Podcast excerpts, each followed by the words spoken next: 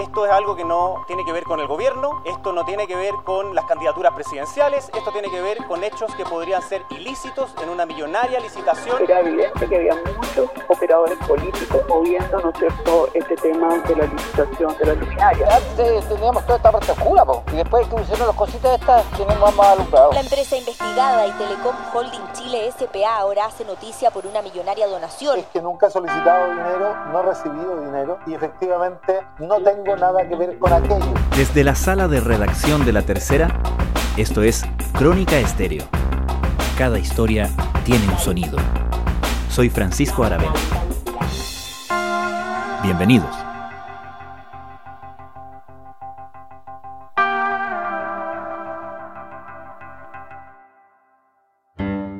Hay 22 municipios investigados. Dentro de los 22 municipios. El llamado caso Luminarias ya se extiende por varios meses y registra varios detenidos. Pero desde la semana pasada, dos acontecimientos lo han puesto en la agenda derechamente política. El más importante, la semana pasada, fue el allanamiento de la municipalidad de Recoleta por parte de la Fiscalía, que indaga eventuales vínculos entre la empresa denunciada por corrupción y Telecom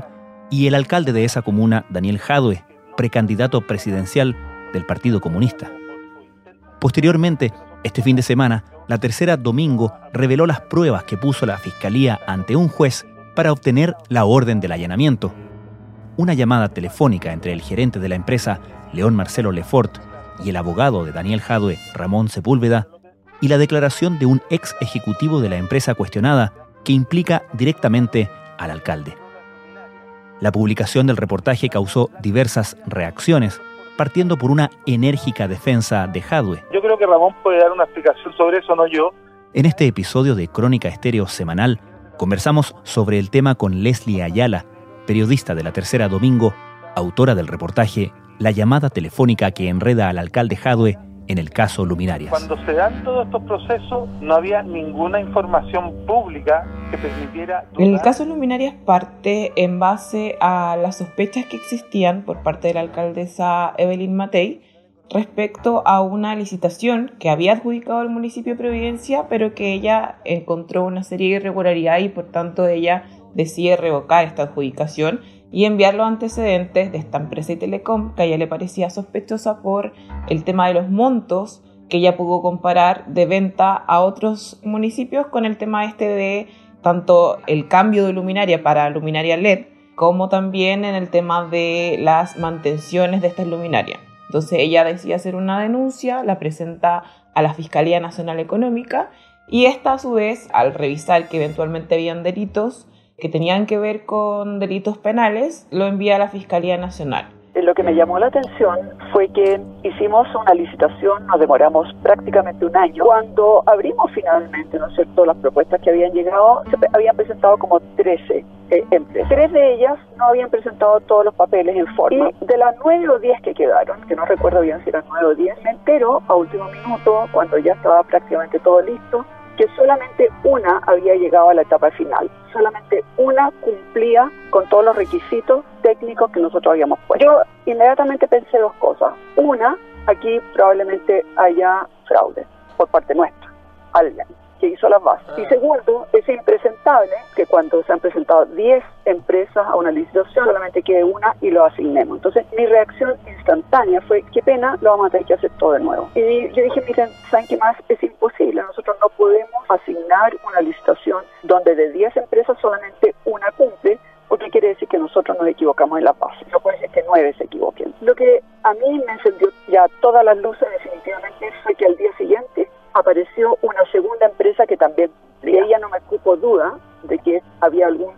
cosa rara eh, dentro del equipo. Entonces a personas de mi confianza le dije, ¿por qué no me traen, por favor, todas las licitaciones de luminaria que hayan habido en los últimos dos años? Eso se puede buscar muy fácilmente en el mercado público, está todo ahí. Y me lo trajeron a los dos días y era evidente la corrupción,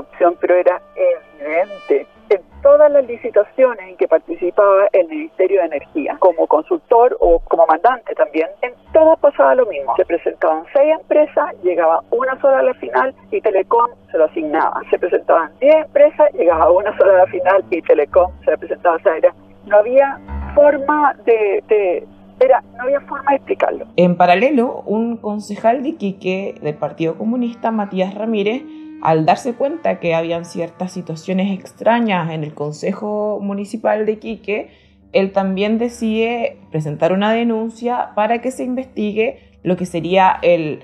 primer gran caso que la Fiscalía finalmente formaliza, que es el caso que tiene que ver con la licitación de luminarias LED por parte de Telecom, justamente en el municipio de Iquique. Ahí parte la investigación, aunque tenía ya sus ramificaciones en diversos municipios del país. Un repudio unánime desde distintos sectores de la ciudadanía y el anuncio de la presentación de una querella por parte del gobierno regional marcaron la pauta de este lunes respecto del caso de las luminarias LED. En la madrugada del sábado terminó con cuatro concejales formalizados de un total de 15 personas encausadas por este tema. El concejal Matías Ramírez también anunció la presentación de una querella a título personal, así como la abogada Camila Castillo en representación de los presidentes del Partido Revolución Democrática y Partido Comunes, ambos del Frente Amplio. Todas estas querellas se suman a la interpuesta por el municipio de Iquique el pasado sábado.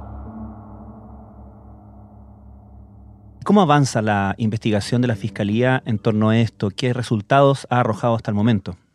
Bueno, como resultado hay una serie de concejales y también alcaldes que han estado en prisión preventiva a propósito de esta investigación. El año pasado se realiza por primera vez un operativo grande que tenía que ver con el allanamiento de la municipalidad de Iquique y la vivienda de los concejales que estaban siendo investigados por estos pagos de soborno por parte de la empresa Telecom para adjudicarse esta millonaria licitación que tenía que ver con las luminarias LED. Eso fue en mayo del año pasado, fue el primer hito por decirlo de alguna forma, donde la Fiscalía da cuenta de que existe una investigación. El tema es que esta investigación había partido mucho antes de este allanamiento o de estas detenciones de concejales y también algunos otros abogados, incluso un juez de policía local en la localidad de Chillán que se ha visto involucrado en, esta trama de corrupción. Y lo que se supo a posterior obviamente a, a, estas diligencias, era que la Fiscalía contaba con al menos un año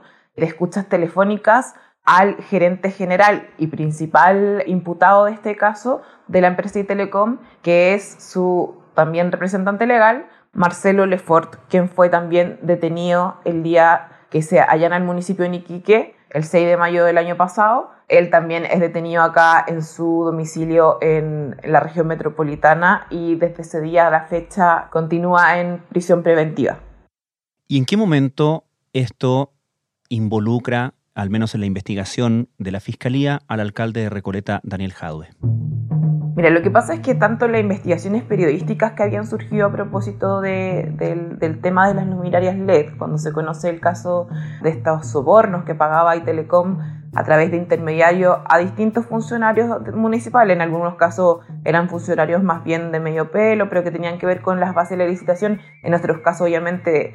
lo, que se, lo que investiga la Fiscalía son el pago a los concejales porque eran ellos los que aprobaban o, o rechazaban las licitaciones. Pero siempre el foco estuvo puesto en aquellos municipios que tenían millonarias o las más altas licitaciones. Ahí se pusieron obviamente las primeras sospechas en el entendido que ya había mucha prueba respecto al menos dos municipios, que era, que era la investigación que llevaba la Fiscalía de Ñuble y la investigación en Iquique. Entonces es ahí donde por primera vez surge Recoleta y también en voz de la propia alcaldesa de Providencia, que ya siempre hizo una especie de parangón entre lo que a ella le estaba cobrando Telecom por cierta cantidad de luminaria y la gran cantidad de plata, de dinero que según ella le había cobrado la misma empresa a Recoleta, teniendo en cuenta que Recoleta más es una comuna que tiene menor cantidad de, de, recursos en, en, comparación obviamente con el municipio que ella dirige. Ellos pagaron, no sé, eh, más de tres veces más, tres, veces, tres y media veces más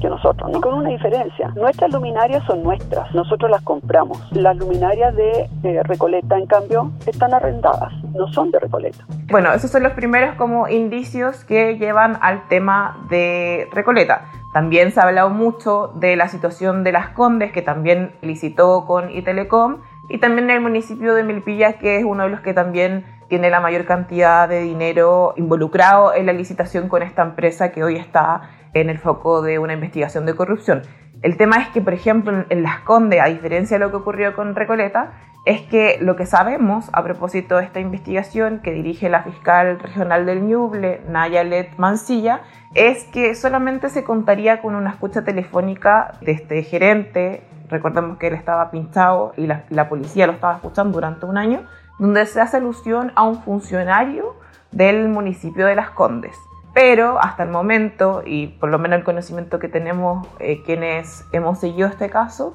solamente sería la mención en una escucha de un funcionario de las Condes, pero no hay antecedente y de hecho hasta el día de hoy, a diferencia de lo que pasó en Recoleta, no se ha realizado ningún tipo de diligencia dirigido con respecto al municipio de Las Condes, ni tampoco a su alcalde Joaquín Lavín, como se ha mencionado en, en algunos críticos, obviamente, a esta exposición que ha tenido el alcalde Daniel Howe a propósito de esta investigación, partiendo obviamente el día en que personal de la Brigada Anticorrupción de la PDI y de la Brigada de Lavado de Activos allanó el municipio que él dirige, situación que se llevó a cabo la semana pasada y que fue dirigida incluso por los propios fiscales de Ñuble que viajaron hasta la capital para liderar estas pesquisas. La diligencia comenzó a primera hora de este jueves y se prolongó prácticamente durante toda la jornada. Los 20 detectives de la PDI realizaron un completo allanamiento de las dependencias de la municipalidad de Recoleta, todo en el marco de la investigación por presuntas irregularidades de la licitación de luminarias LED de la empresa Itelecom, indagada por el presunto pago de coimas en distintas municipalidades del país.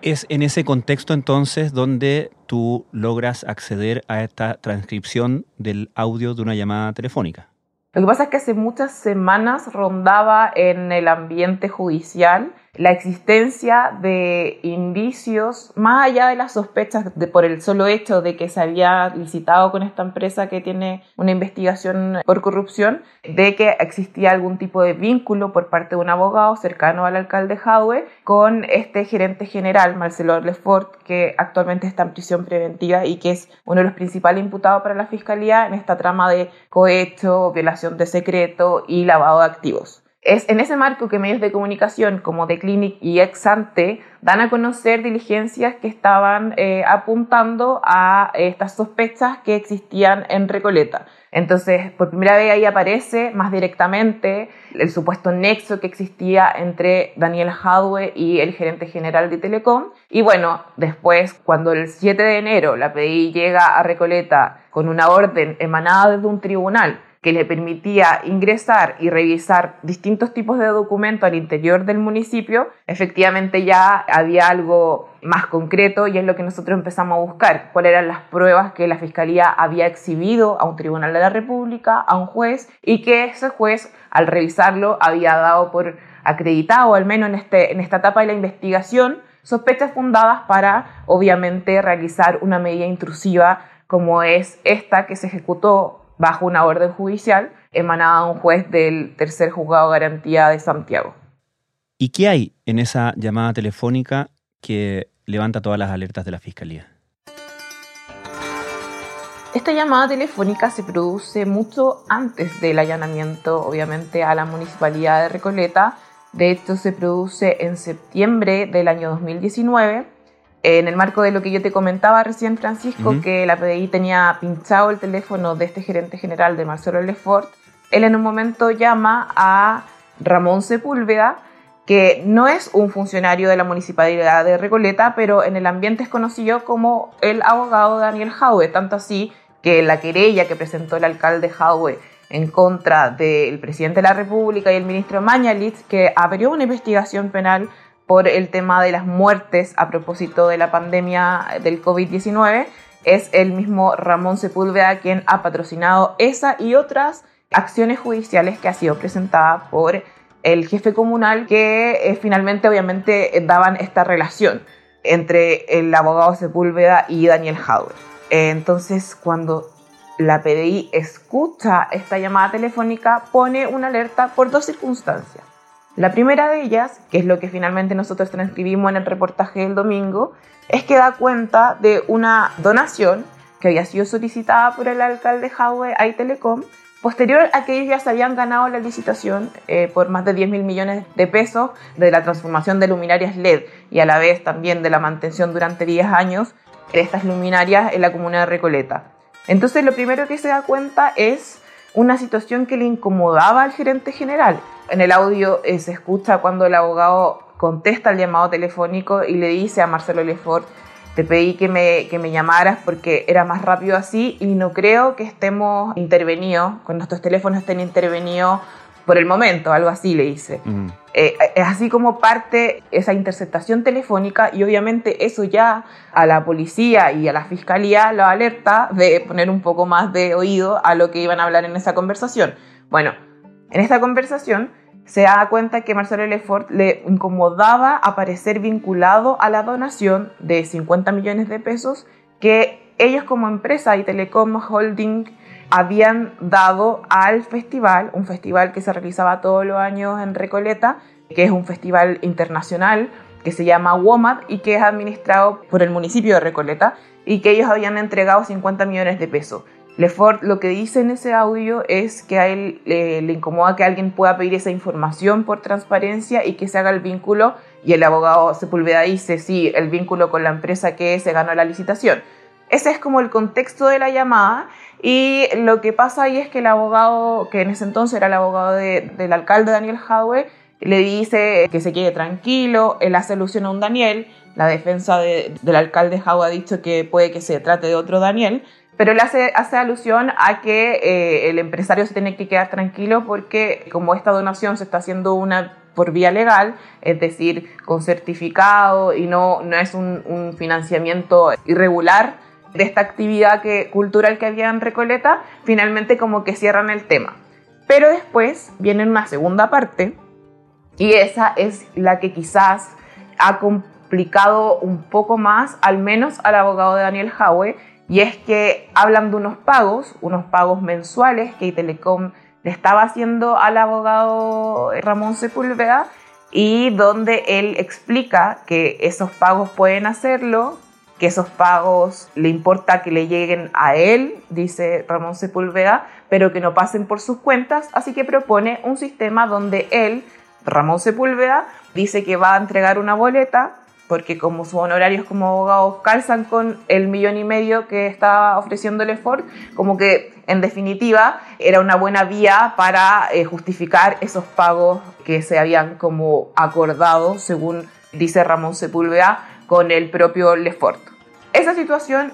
obviamente eh, tiene a la Fiscalía eh, con sospechas de que acá hay pagos que se han triangulado. Eventualmente, obviamente eso todavía no ha sido acreditado, pero le sirvió al menos a la Fiscalía para exhibir estos antecedentes a un tribunal de la República, quien finalmente determinó que para que la Fiscalía pueda ahondar aún más en estas sospechas de triangulaciones de dinero, se pudiera allanar el municipio de Recoleta y llevarse documentación obviamente contable y algún otro teléfono celular, etcétera, todo lo que pueda ayudar a, esclarecer a qué se refería Ramón Sepúlveda en esa llamada telefónica con Marcelo Lefort. En otras palabras, es esta llamada telefónica lo que permite que lleguemos a ese escenario del allanamiento de la semana pasada de la Municipalidad Recoleta, ¿correcto? Eso, pero también hay otras situaciones. Lo que pasa es que esta investigación tiene un secreto especial. Todas las investigaciones son secretas y reservadas, evidentemente, pero esta tiene un secreto especial, ya que la Fiscalía también investiga todas las actividades que se hicieron posterior al, por ejemplo, pago de coimas para ocultar el origen ilícito de estos dineros que pagaba y Telecom según se ha formalizado ante la justicia. Entonces, como la investigación tiene este secreto especial del lavado de dinero, las piezas de investigación para todos los intervinientes del caso, es decir, tanto los socios de Telecom que también están en prisión preventiva o bajo medidas cautelares de arresto domiciliario total, la investigación es absolutamente secreta. Entonces es como enfrentar una investigación que quizás cada persona o cada investigado conoce ciertas piezas de la investigación, pero no, no la investigación completa.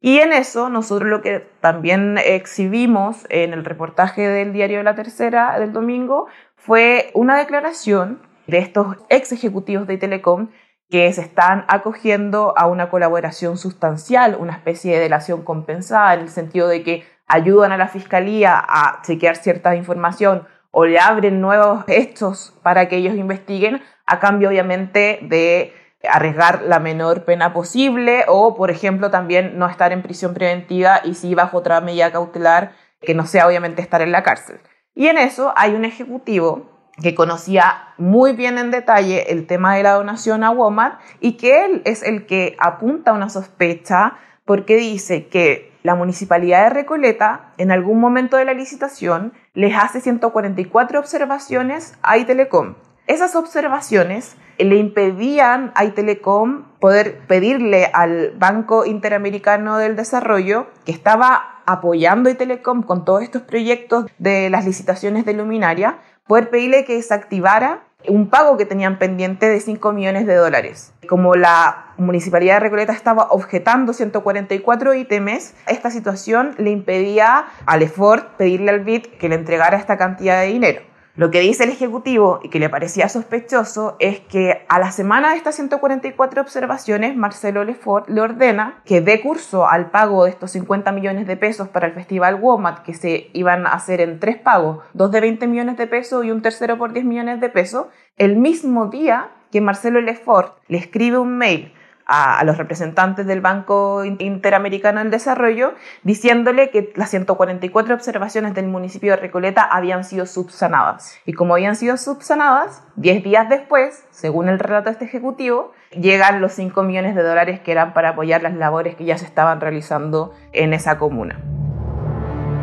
Esa es la sospecha, o más bien esa es la colaboración de este ejecutivo para con la investigación de la fiscal Mancilla y que también evidentemente estuvo a disposición del tribunal al momento de visar el allanamiento en el municipio que dirige Daniel Jado. La investigación de la Fiscalía involucra no solo a Recoleta, sino que a funcionarios de 10 municipios en el país. De hecho, ya existen formalizados en Chillán y Negrete y Recoleta. Se investiga la licitación a Itelecom, realizada en 2018 por 10 mil millones de pesos.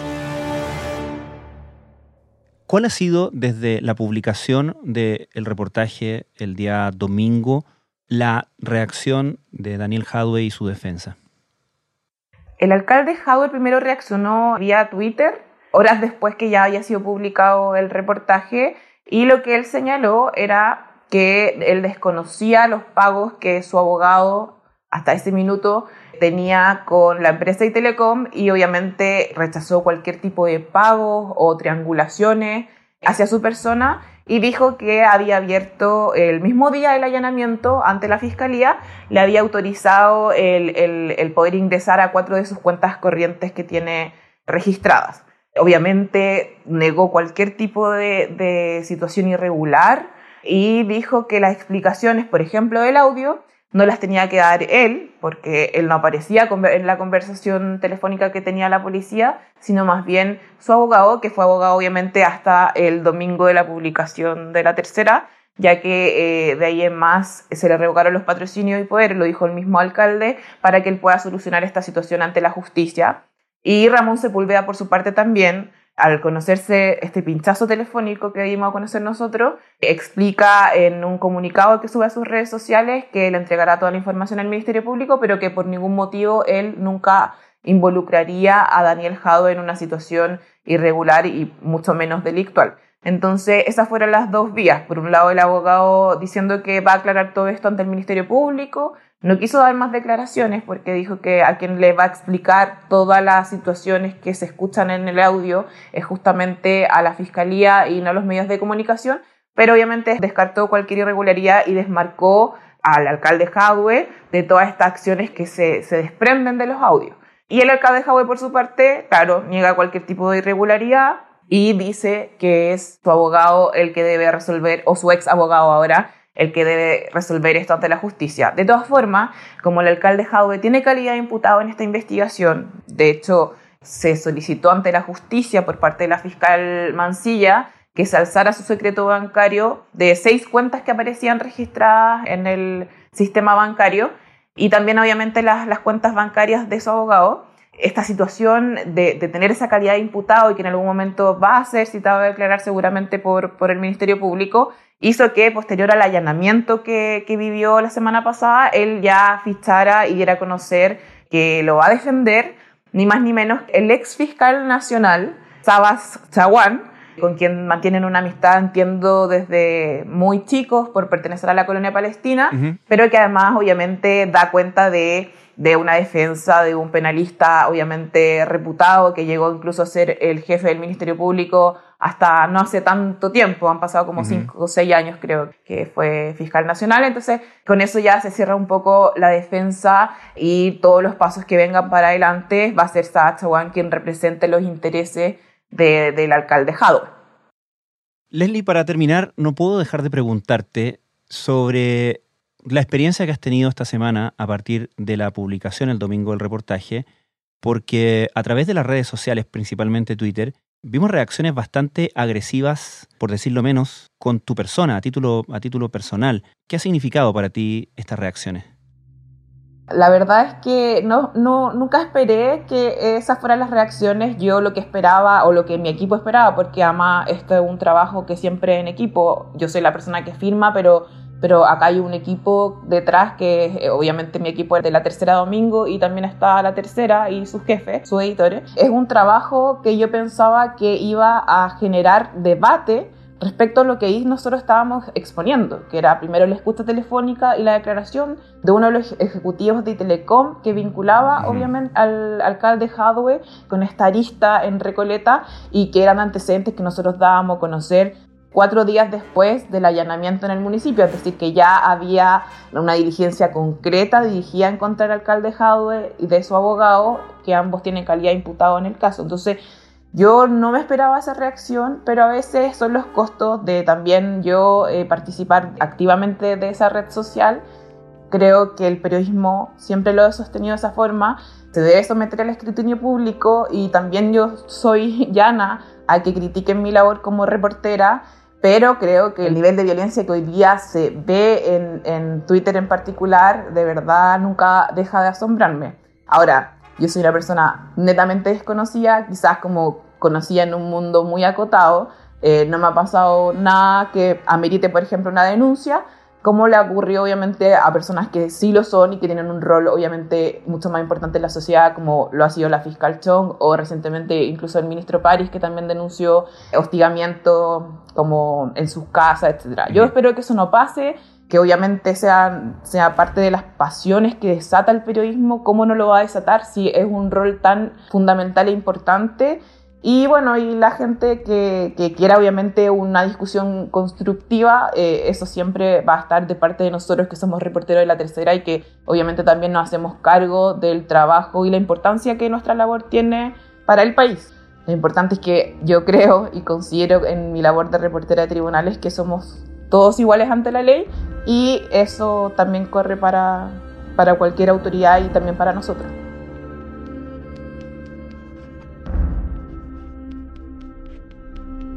Leslie Ayala, muchas gracias. De nada, Francisco, que esté muy bien.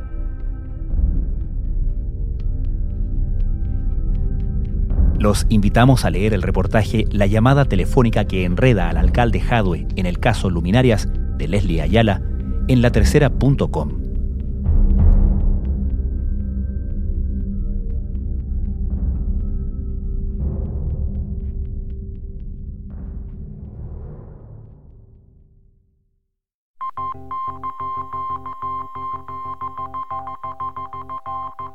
Crónica Estéreo es un podcast de La Tercera. La producción es de Rodrigo Álvarez y la edición de quien les habla, Francisco Aravena.